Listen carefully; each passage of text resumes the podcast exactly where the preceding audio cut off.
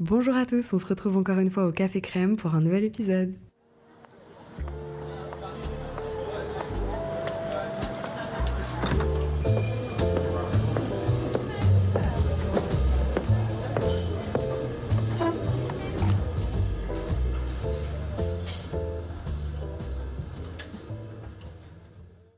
J'espère que vous allez tous bien, que vous avez passé une très belle semaine. Je suis très contente de vous retrouver aujourd'hui pour un sujet un petit peu particulier puisqu'on va parler des complexes. On en a tous, plus ou moins grands, qui prennent plus ou moins de place, mais en tout cas moi j'en avais un depuis plus de 15 ans qui me pourrissait la vie, que j'essaye en ce moment de régler par plusieurs moyens. Du coup j'en ai parlé sur les réseaux et je me suis dit pourquoi pas en faire un épisode de podcast. Du coup, pour commencer, je me suis mise à chercher l'étymologie du mot complexe. Parce que oui, tant qu'à faire, j'ai fait du latin au collège. De base, c'était juste pour partir à Rome avec ma classe en quatrième. Mais autant que ça serve à quelque chose et qu'aujourd'hui, j'aille chercher un petit peu l'origine des mots. Et donc, ça vient du latin complexus, mais c'est surtout sur le fait que ce soit compliqué, des éléments imbriqués, des éléments différents. Et donc, j'ai compris que c'était sur l'adjectif complexe genre ce problème de maths est complexe, plutôt que sur le nom masculin qui désigne en fait le problème qu'on a avec soi-même.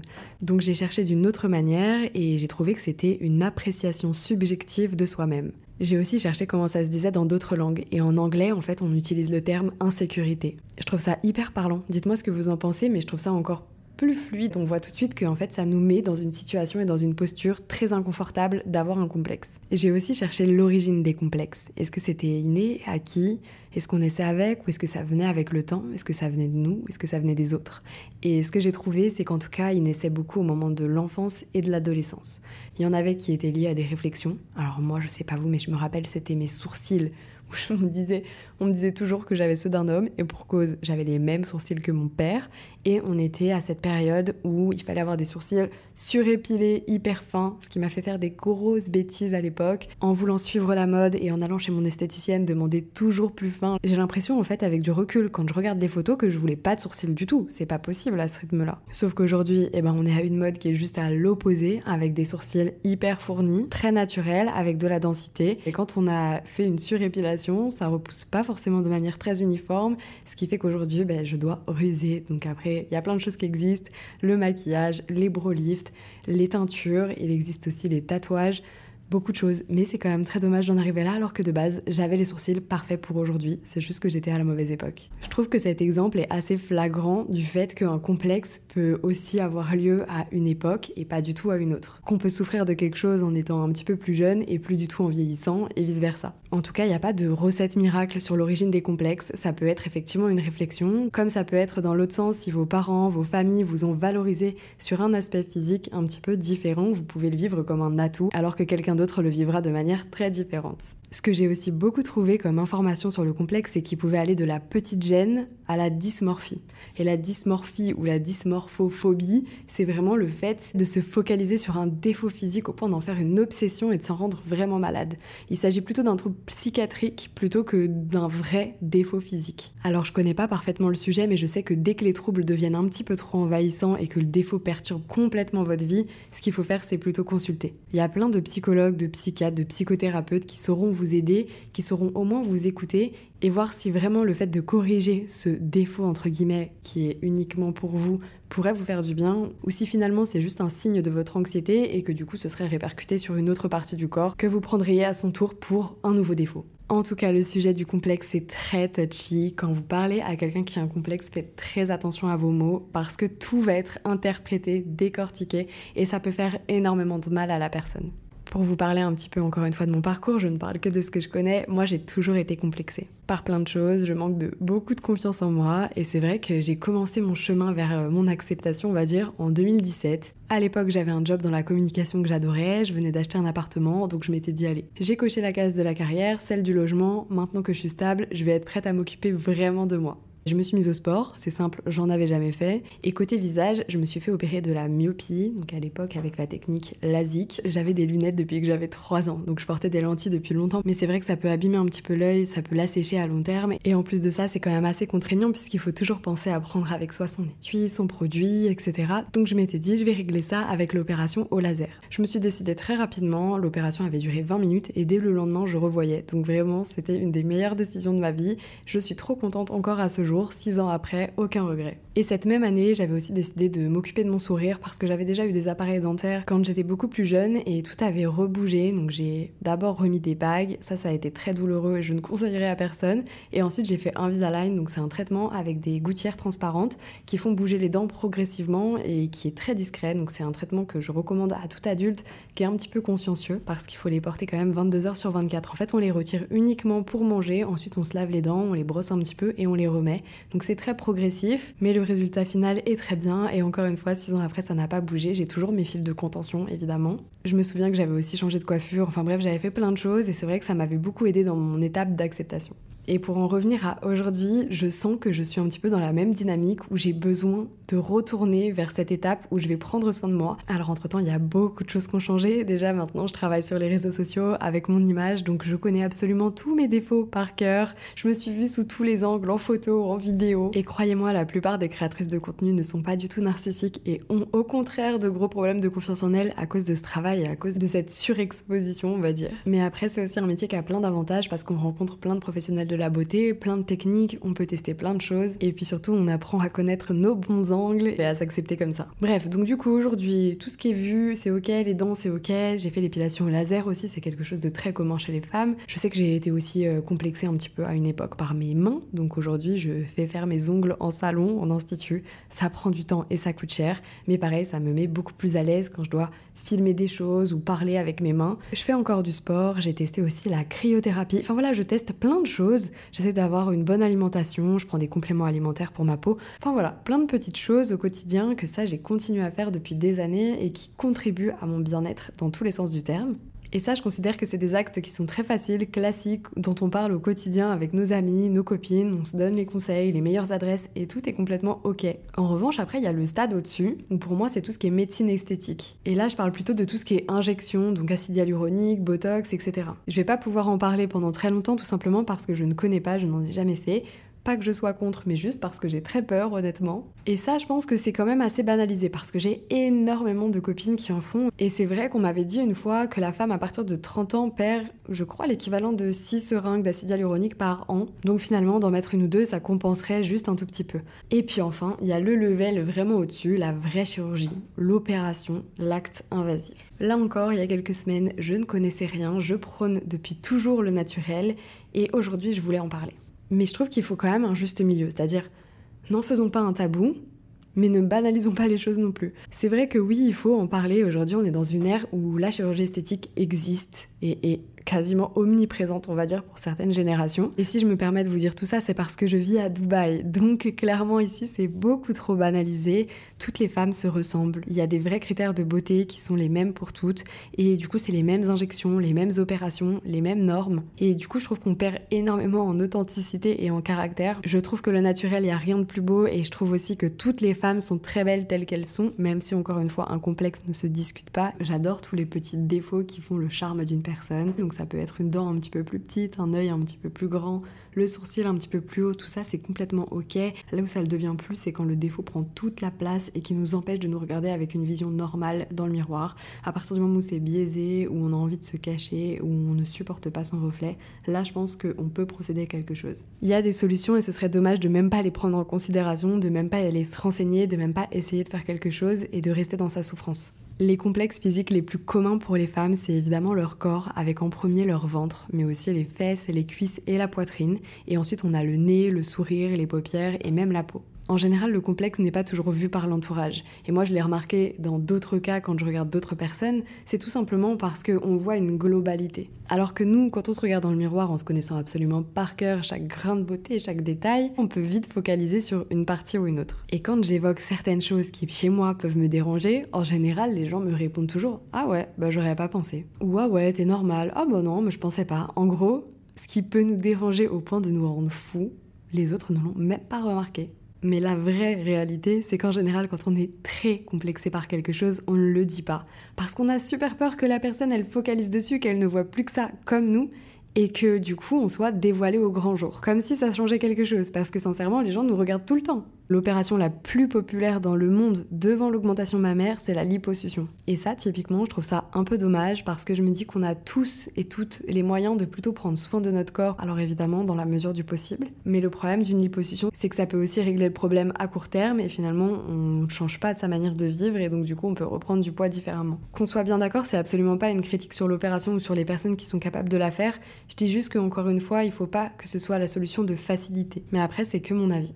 Et j'ai aussi trouvé que les trois interventions de chirurgie esthétique les plus fréquentes en France comme dans le monde sont donc la liposuction, mais aussi l'augmentation mammaire et la blépharoplastie, donc la chirurgie des paupières tombantes. Et je pense qu'on est tous unanimes pour dire que ce qui a vraiment changé les choses ces dernières années, c'est les réseaux sociaux et surtout les filtres D'ailleurs, il y a plein de chirurgiens qui parlent de ça et qui disent qu'avant, on venait avec une inspiration, donc une photo d'une star ou autre, comme on pourrait aller chez le coiffeur en demandant telle couleur de cheveux ou telle mèche, et on disait voilà, je veux le nez de Nathalie Portman. Et maintenant, c'est très différent puisque les jeunes vont voir des chirurgiens avec leur propre image filtrée. C'est-à-dire que la référence n'est plus les autres mais nous-mêmes en étant améliorés. Sauf qu'un filtre, c'est un tout, ça lisse la peau, ça grossit les lèvres, ça réduit le nez, ça augmente les yeux, et du coup, on a une image qui est quand même complètement faussée. Je sais qu'à titre personnel, j'ai arrêté d'utiliser des filtres depuis plusieurs années maintenant parce que ça me créait une vraie dissociation où quand derrière je me regardais dans le miroir, je me trouvais jamais aussi bien que via mon téléphone.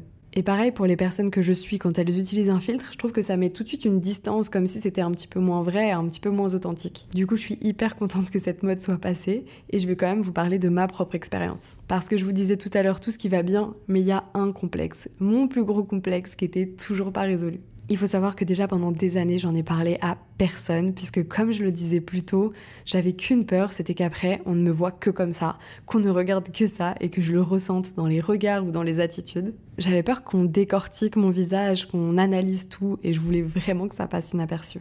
Et mon plus gros complexe n'est autre que mon front. C'est quelque chose qui n'est pas très commun, mais je trouve que mon front était trop grand, trop haut. Alors je sais, et on me répète souvent que c'est un signe d'intelligence. Et moi, souvent, ce que je répondais, c'est que je voulais pas me trouver uniquement intelligente. Je voulais pour une fois essayer de me trouver jolie. Et je tenais également à dire qu'un grand front peut être très joli, tout est une question de proportion de visage. Par exemple, Angelina Jolie a un front qui est plutôt haut et ça lui va extrêmement bien, elle est sublime. C'est vraiment une question de visualisation de nous-mêmes et donc surtout ne remettez pas en question votre front à cause de mon discours s'il vous plaît. Je trouve que finalement on est suffisamment dur avec nous-mêmes pour prendre en plus les anxiétés des autres et pour vous donner un exemple encore une fois très concret, cette fois je vais parler de la poitrine. Moi j'ai une toute petite poitrine qui ne me complexe absolument pas, ça ne me dérange pas de mettre des décolletés de ne pas porter de soutien-gorge, je le vis très bien, alors que certaines vont être à la case push-up, vont espérer pendant toute une partie de leur vie se faire refaire la poitrine. Voilà, en tout cas, c'est pas parce que quelqu'un le fera que j'aurais envie de le faire. Les petits seins ne sont pas mieux que les gros et les gros ne sont pas mieux que les petits, comme les petits fronts ne sont pas mieux que les grands et vice-versa. Un complexe très personnel, son appréciation physique aussi, et j'espère que toutes les personnes qui m'écoutent comprendront un petit peu mes paroles.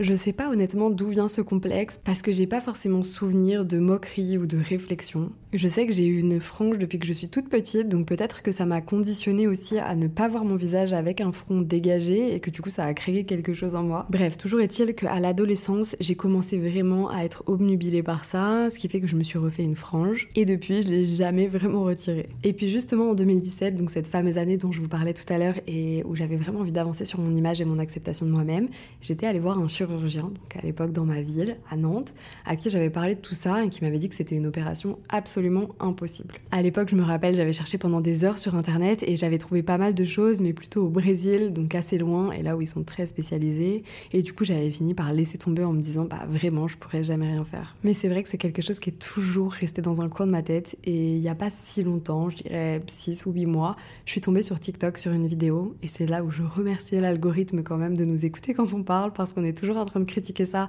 mais je pense que ça a joué. Et ça m'a soumis une vidéo d'une Anglaise qui s'était fait opérer par un chirurgien extraordinaire et qui lui avait rabaissé sa ligne du front en une opération assez rapide. Et elle publiait un avant-après qui était juste exceptionnel et devant lequel je suis restée pendant 10 minutes bloquée complètement. Et à partir de ce moment-là, je sais pas, ça a débloqué quelque chose en moi. De savoir que c'était possible que je ne reste pas toute ma vie comme ça, j'ai commencé à en parler autour de moi, à montrer cette vidéo, à un petit peu collecter les avis des gens, leurs appréciations, ce qu'ils en pensaient. Alors que j'avais toujours été muette sur le sujet et je pense que la seule fois où je l'ai pas été, c'était avec un groupe de potes absolument pas bienveillants qui du coup on avait joué toute la soirée en m'envoyant des petites vannes et qui du coup avaient complètement enfoncé le couteau dans la plaie alors que c'était juste pour rire avec du recul. Mais voilà, vous voyez un petit peu l'idée où là ça m'a délié la langue en fait. Suite à ça, ça a pris plusieurs mois où j'ai regardé tous les contenus de cette personne, je me suis renseignée sur le chirurgien, sur cette opération qui du coup était peut-être un petit peu plus facile aujourd'hui. Alors après en France, il est interdit de promouvoir la médecine, donc dans tous les cas, c'est très difficile de trouver des chirurgiens, des sites internet ou autres, c'est beaucoup du bouche à oreille. Et comme cette opération est très méconnue, c'était assez difficile. Mais le chirurgien que j'ai trouvé était à Londres, donc quand même un pays qui est juste à côté, dans lequel j'ai confiance, dans lequel on peut aller facilement, où je pouvais rentrer après en France en Eurostar. Voilà, ça me rassurait beaucoup. Et donc du coup, j'ai un petit peu creusé le sujet pendant tout l'été. J'en ai parlé à droite à gauche, à tout le monde, même à mon père qui n'était absolument pas au courant, qui m'a répondu de manière très factuelle, comme le fait toujours mon père en me répondant Bah t'as qu'à mettre une casquette, quel est le problème? Donc du coup voilà, c'était drôle, mais au moins c'était sorti et déjà j'étais libérée d'un poids. Et puis après, il y a autre chose, c'est que donc du coup on vit dans un pays où il fait très chaud. Cet été, il a également fait très chaud et la frange, c'est vraiment la pire coiffure. Celles qui en ont savent, c'est vraiment une coiffure qui est difficile à entretenir et d'autant plus l'été quand il fait chaud, quand il y a du vent, quand on doit se baigner, etc. Et donc c'est vrai que je la mettais un petit peu sur le côté et que ça faisait déjà plusieurs mois que j'avais pas ma frange. Et en fait, de continuer à voir mon reflet comme ça, je me suis dit, c'est trop dommage fait, j'en souffre depuis trop longtemps, ça fait plus de 15 ans que j'ai une frange, je sais que cette opération existe, pourquoi pas au moins faire un rendez-vous avec le chirurgien. Évidemment, pour moi, c'était une condition essentielle que mon copain soit d'accord avec moi et qu'il m'accompagne dans ce processus. Et il a eu l'intelligence de m'en parler, il a pris le temps de comprendre. Alors évidemment, il m'a poussé à rien et il aurait préféré que je fasse rien puisque comme il disait, il m'aimait comme ça. Mais il m'a aussi dit que si j'arrivais moi à me sentir un petit peu plus jolie, et bah sûrement je dégagerais autre chose. Et du coup, voilà, ça m'a beaucoup touchée, il m'a énormément accompagnée là-dedans. Faut savoir que ça fait vraiment des que j'ai trouvé tout un tas de stratagèmes, que ce soit avec mes cheveux, alors pas forcément en frange, mais en mèche, avec du bronzer où je fais un contouring assez prononcé pour réduire un petit peu la taille de mon front. Enfin voilà, c'est plein de petites choses, mais je pense qu'on décèle pas à quel point un complexe peut prendre une ampleur phénoménale et peut nous forcer à faire des choses au quotidien qu'on n'a pas forcément envie de faire. Et donc tout ça pour dire que je me suis décidée et que je suis partie à Londres il y a maintenant trois semaines. Et encore une fois, le but n'est pas de tout vous raconter puisque mon expérience ne parlera pas à tout le monde, mais tout ça pour dire que j'ai du mal à réaliser qu'aujourd'hui je suis passée par la case chirurgie esthétique. Mais d'un autre côté, ça me rend extrêmement fière parce que je suis allée au bout de quelque chose que j'ai fait pour moi. Je pense que je vous le dirai dans beaucoup de podcasts, mais c'est vrai que je me fais accompagner depuis plusieurs mois par une psy qui est aussi coach de vie, qui a des mots très impactants, qui marchent énormément sur moi. Évidemment, je lui ai beaucoup parlé de cette opération. Elle m'a énormément aidée dans le côté dysmorphie, à savoir si c'en était pas une, à savoir si vraiment ça pouvait m'apporter quelque chose, à faire aussi en sorte que mes attentes ne soient pas trop hautes, parce que c'est pas régler un de nos défauts physiques, encore une fois avec gros guillemets, qui va nous aider à aller mieux dans notre vie et à aligner toutes les choses. Encore une fois, on va juste régler un problème. Et enfin, dernière chose, elle m'a demandé de me conditionner à faire cette opération parce que je m'aimais suffisamment pour prendre soin de moi et pour essayer d'aller vers quelque chose de plus positif avec moi-même. Et voilà, de le faire par amour pour moi plutôt que parce que je me déteste et parce que je peux plus voir ce complexe. J'ai trouvé cette approche très différente mais aussi hyper intéressante. Donc voilà, je voulais vous en parler aujourd'hui. Et puis vous donner aussi quelques nouvelles parce que donc du coup ça a très bien cicatrisé depuis. Alors il y a eu une petite déconvenue de mon côté. C'est que finalement au lendemain de l'opération quand ils m'ont enlevé le bandage, je n'en croyais pas mes yeux du résultat et j'ai vraiment passé une semaine sur mon petit nuage. Le résultat était vraiment au-delà de mes espérances et ça a tout de suite consolé quelque chose en moi. Vraiment j'étais très soulagée, très heureuse et très épanouie. Mais il s'avère que j'avais encore les points de suture malgré le fait que je sois gonflée ouverte et un petit peu défigurée, et ben je me sentais super bien comme ça. Et en fait, depuis le retrait des points, donc c'était une semaine après, c'est-à-dire il y a deux semaines, j'ai tout de suite trouvé qu'il y avait une illusion d'optique, c'est-à-dire que les fils des points de suture étaient noirs à la lisière des cheveux et ça faisait comme une ligne de cheveux en plus. Ce qui fait que quand ils ont été retirés, tout de suite mon front m'a paru à nouveau encore plus grand. Alors c'est quand même beaucoup mieux qu'avant, mais c'est vrai que ça a été un petit peu difficile à digérer. Depuis, je suis dans ce process d'essayer de me réaccepter comme ça alors que pendant une semaine, j'étais vraiment très très très contente du résultat. Après, il y a plusieurs choses. Il y a le fait que le tissu ait été soulevé avec quand même des cheveux qui peuvent être assez fragiles, donc on peut avoir une petite chute, ce qui fait qu'ils peuvent repousser jusqu'à la cicatrice et que ça me permettra d'avoir à nouveau un front plus petit. Et il y a aussi autre chose, c'est qu'il y a tout simplement une question de goût. Ayant détesté mon front durant toute ma vie parce que je le considérais haut. J'ai toujours rêvé d'avoir un petit front. D'ailleurs, c'est quasiment ce que je vois en premier sur une personne quand je vais la croiser dans la rue. Or, mon chirurgien, et c'est tout à son honneur, fait les choses de manière proportionnée. En fait, un tout petit front ne serait pas du tout allé au niveau des proportions de mon visage. Et du coup, il a fait un juste milieu. Après, je lui ai dit plusieurs fois que je voulais un résultat très naturel. C'est peut-être un tout petit peu trop naturel, mais on va voir, on va laisser passer du temps. L'opération n'a que trois semaines, donc c'est encore très récent. Il y a aussi plusieurs phases, comme absolument tout dans la vie, donc on peut d'abord être contente, puis ensuite moins, et vice-versa. D'ailleurs, c'est mieux dans ce sens-là. Et pour surmonter ces complexes, il y a plein de choses à faire au quotidien. Et d'ailleurs, quand on en a, on en développe très facilement, que ce soit avec le maquillage, avec une frange, avec un soutien-gorge push-up, avec du sport. Mais en tout cas, n'oubliez pas ce que je disais au tout début. Les personnes nous voient dans notre globalité. Elles voient aussi notre personnalité. Et donc, si vous êtes bienveillante avec les autres, mais aussi avec vous-même, c'est ce qu'on ressortira. Et puis être belle à l'extérieur quand on n'est pas belle à l'intérieur, sincèrement, ça sert à rien. Je sais qu'à chaque fin d'épisode, je vous fais une psychologie de comptoir avec une phrase un peu bateau comme ça, mais je le pense sincèrement. Et puis si jamais vous avez des doutes, n'hésitez pas à parler à un professionnel de santé, puisque ça peut venir aussi de notre équilibre mental, de notre anxiété, de notre stress. On est une génération qui est très sollicitée, qui est en constante comparaison avec les autres, avec soi-même, avec les filtres que j'évoquais tout à l'heure. Et donc du coup, c'est difficile de se sentir parfaitement en adéquation et aligné avec qui on doit être et ce qu'on veut faire. Et je termine en vous disant que chacun ses complexes. Ne laissez personne vous faire croire que c'est rien, que ça ne compte pas ou que ça n'a pas d'importance. Mais prenez soin de vous, ne prenez pas de décisions hâtives. De mon côté, avec du recul, je suis extrêmement heureuse que le chirurgien de l'époque à Nantes, il y a 7 ans, ne m'ait pas pris en charge parce qu'il ne connaissait pas l'opération, que je préfère être passée aujourd'hui par quelqu'un qui est spécialisé là-dedans. Il faut savoir aussi qu'à l'époque, j'avais pas un euro de côté, donc j'aurais pris l'opération la moins chère qui aurait pu me défigurer. Et il a mieux valu que j'attende au niveau de mon process de pouvoir avoir les moyens de le faire et de le faire différemment. Donc voilà, sachez qu'il n'y a rien de figé pour toujours, mais parfois faut pas être trop impatient. Et je vais finir avec la phrase d'une philosophe qui n'est autre que ma meilleure amie, qui s'est fait refaire la poitrine et qui me disait avec énormément d'humour qu'il y a des chances que dans quelques années, quand ils vont découvrir tous nos corps, ils pensent qu'on était une génération de méduses. Voilà. J'avais trouvé ça super drôle quand elle me l'avait dit, avec son dérision. Je trouve aussi qu'une fois que finalement on a avoué son complexe, qu'on l'a assumé, et peut-être qu'on a fait des petites choses pour le changer, comme moi, même si je suis pas 100% satisfaite du résultat, on peut aussi le prendre beaucoup plus à la légère et c'est tellement agréable. Bref, voilà, je vous laisse. Merci mille fois de m'avoir écouté. J'ai hâte d'avoir vos retours. Encore une fois, n'hésitez pas à m'écrire sur Instagram. Je lis tous vos messages privés. J'ai un petit peu de mal à répondre à tout le monde depuis cette opération et depuis tous vos messages. Sachez aussi que j'ai eu que des messages bienveillants. Je crois que j'en ai eu un qui était assez désagréable. Donc merci sincèrement pour toute cette bienveillance qui est véhiculée. Ça fait tellement de bien. Passez une très bonne journée, une très bonne soirée ou une très bonne nuit. Et je vous dis à la semaine prochaine au Café Crème.